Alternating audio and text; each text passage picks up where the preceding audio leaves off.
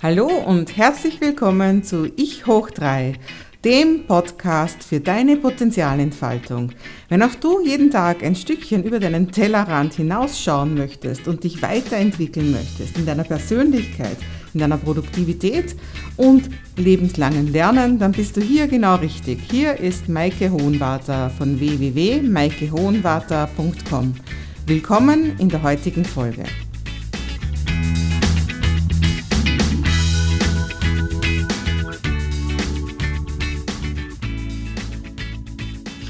Hallo und ganz herzlich willkommen bei Ich hoch 3.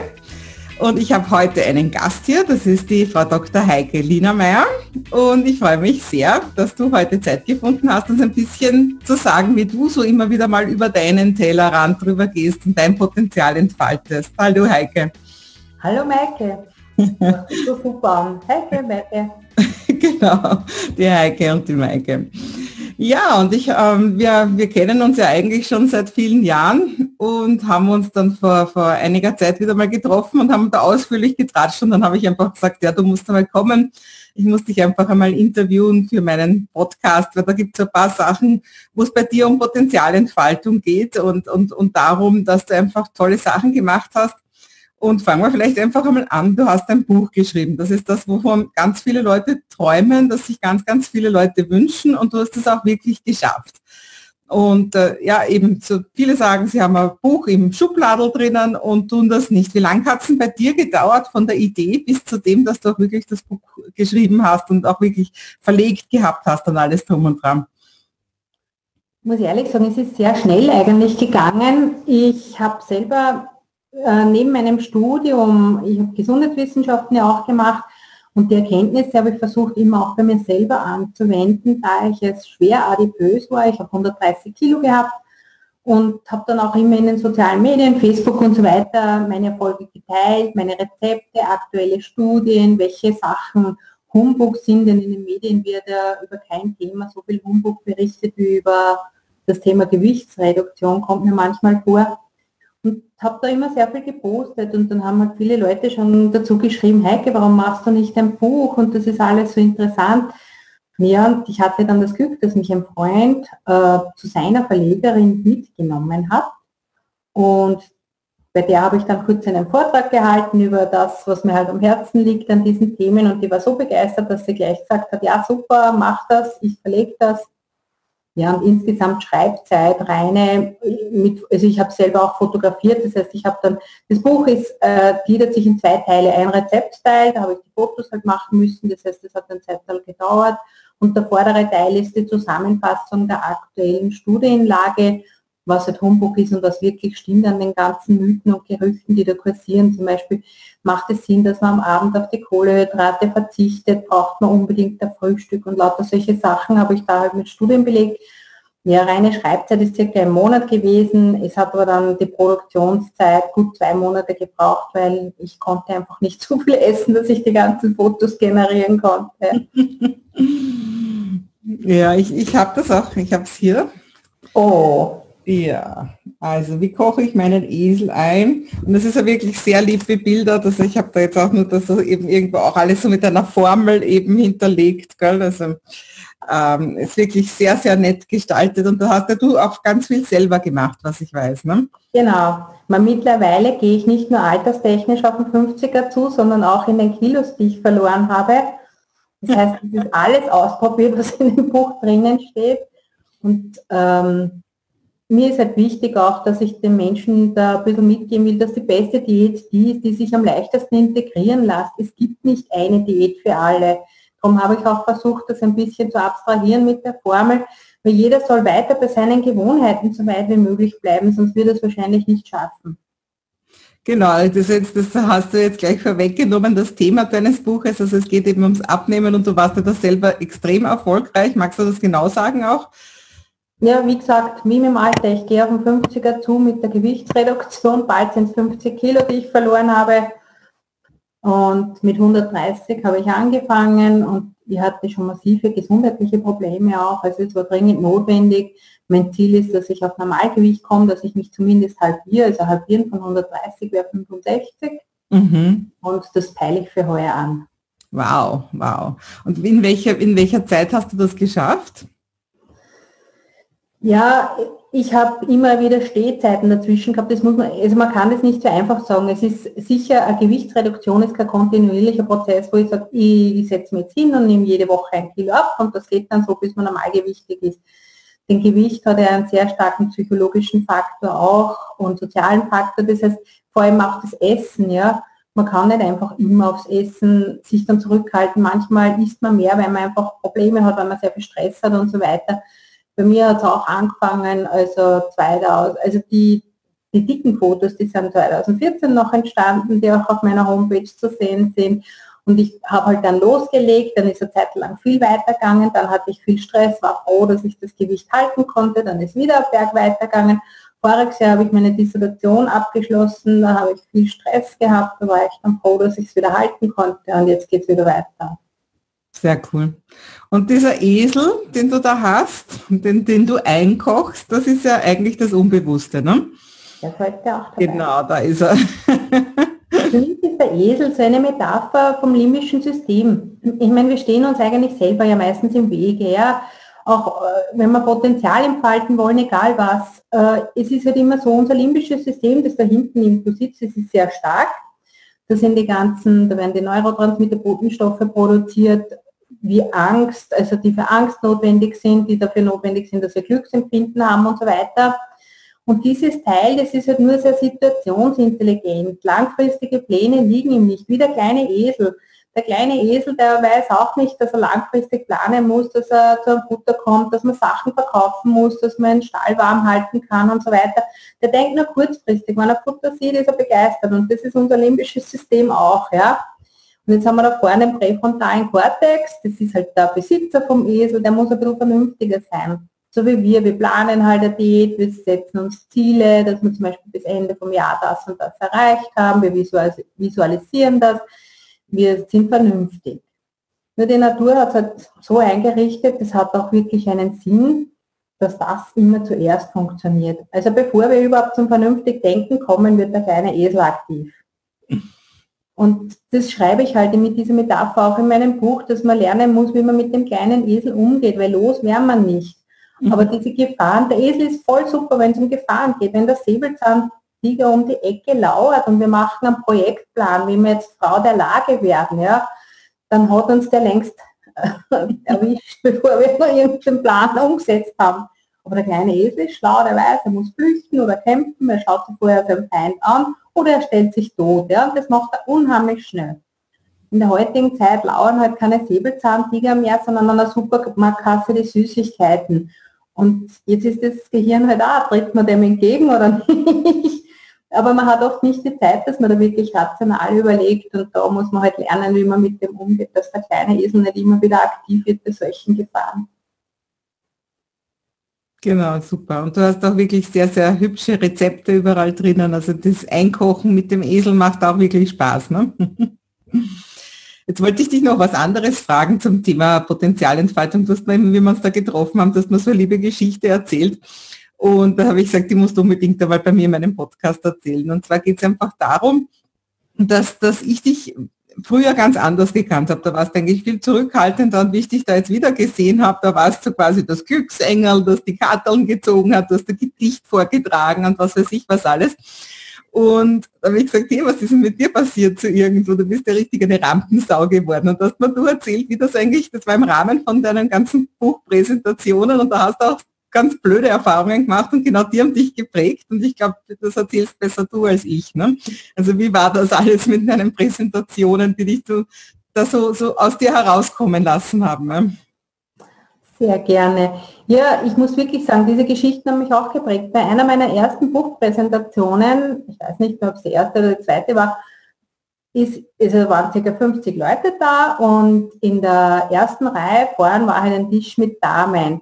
Und dann sagt, ich bereite meine Sachen vor, es hat circa noch 10 Minuten bis zum Beginn gedauert und dann höre ich eine Dame zu ihrer Nachbarin sagen, du, was will uns eigentlich die Blade da vorne über das Abnehmen erzählen? Ich habe das voll laut gehört, das habe ich gedacht, um Himmels Willen, was mache ich jetzt? Natürlich war ich zu dem Zeitpunkt auch noch übergewichtig, bin ich jetzt auch noch, aber es ist ja der Unterschied. Ja? für mich war das völlig klar und in Ordnung, dass das so ist. Und dann ist, ich war momentan so fertig, ich wollte einfach gehen. Ich bin dann auf die Toilette gegangen, dass ich mich wieder sammeln kann und wollte am liebsten, dass der Erdboden unter mir aufgeht. Aber ich, ich habe es wirklich versucht. Ich habe meine ganze Energie da hinein gegeben, aber leider ist der Erdboden nicht aufgegangen, so wenn wir was überlegen müssen, dann haben wir gedacht, Heike, wenn du jetzt da nicht rausgehst mehr, sondern verschwindest, dann bist du nie wieder auf einer Bühne. Ich meine, kann man auch schwer machen, weil der Veranstalter ist wahrscheinlich auch sauer, der einfach verschwindet. Ja, dann habe ich mich halt rausgestellt, mir ist wirklich nicht gut gegangen dabei, aber ich habe mir gedacht, was haben wir gelernt, wenn irgendwelche Widerstände sind, man soll sie thematisieren. Also habe ich halt begonnen, anstatt meiner geplanten Eröffnung mit, sehr geehrte Damen und Herren, ich möchte heute etwas außergewöhnlich beginnen, denn ich habe in der ersten Reihe einen interessanten, spannenden Satz gehört, den sich vielleicht viele fragen. Was hat uns die Blade eigentlich übers Aufnehmen zum erzählen? Dazu möchte ich gleich. Dann habe ich Ihnen halt erklärt, wie ich dazu komme und dass ich in der Adipositas-Forschung mein Doktorat gemacht habe Oh, also damals war ich noch nicht fertig, dass ich es eben gerade mache, dass ich Gesundheitswissenschaften gemacht habe und psychologische Beratung und dass ich halt selber schwer adipös war und, mit, und schon über 40 Kilo verloren habe und dass ich da sehr wohl ein bisschen Know-how habe. Es waren dann alle sehr betreten und ruhig. Für die Dame war es eher unangenehm, unangenehm kann ich mir vorstellen. Die ist sehr rot gewesen. Sie hat sich dann selber auch verraten. Ich habe ja niemanden genannt. Alle haben sie angeschaut wie halt so rot war. Und mich hat das eigentlich schon bestärkt. Ich denke mal manchmal, wenn die Leute, es ist ja nicht sehr höflich, was die Dame gemacht hat, aber solche Sachen fallen dann manchmal selber am. Und mir hat wirklich die Stärke gegeben, dass ich sage, okay, es kann immer wieder passieren. Das hat ja auch was mit der Dame zu tun, warum sie solche Sachen sagt. Ja? Und es kann dann immer wieder passieren, dass er drinnen sitzt und unangenehme Sachen sagt. Aber am besten ist es halt einfach, wenn man versucht, auch darauf einzugehen und das gleich zu thematisieren bevor man selber ein inneres Drama generiert. Und genau solche Sachen haben mich eigentlich stark gemacht, dass ich dann wieder rausgegangen bin, weil ich mir dachte nach der Geschichte, was wollen, was will mir jetzt sonst noch wer antun da draußen? Also das heißt, für alle Leute, die so Lampenfieber und Bühnenangst haben, erlebe dein Worst-Case-Szenario, dann bist du für alle Zeiten gefeit, oder? oder Genau, Hardcore-Therapie. Ich muss ja auch noch sagen, du hast unser, unser Wiederkennenlernen heuer bei der Weihnachtsfeier ja sehr beschönigt. Weil die Wahrheit ist so, dass ich kein Gedicht eigentlich vorgetragen habe. Ich hatte angefangen, ein Gedicht vorzutragen, haben wir gedacht, na das ist aber nett, zu Weihnachten schreibst selber ein lustiges Gedicht, tragst es vor, ich fange an mit der ersten Strophe. Auf einmal fällt mir die zweite nicht mehr ein. Bin da gestanden, ich weiß nicht, 50, 60 Leute starren mich an.